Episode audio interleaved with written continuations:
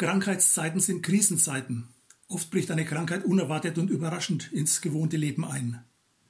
Manchmal ist es ein langer, oft sogar lebenslanger Leidensweg, den eine Krankheit verursacht.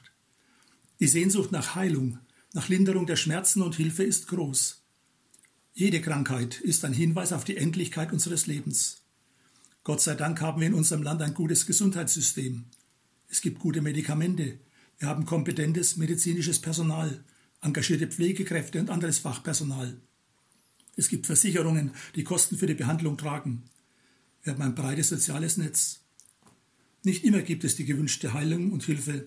Es ist wichtig daran zu denken, dass unser gesundes und krankes Leben bei Gott geborgen ist. Er ist der Arzt unserer Seele.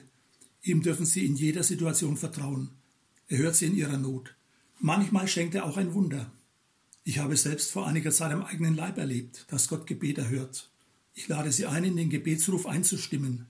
Heile du mich, Herr, so werde ich heil. Hilf du mir, so ist mir geholfen.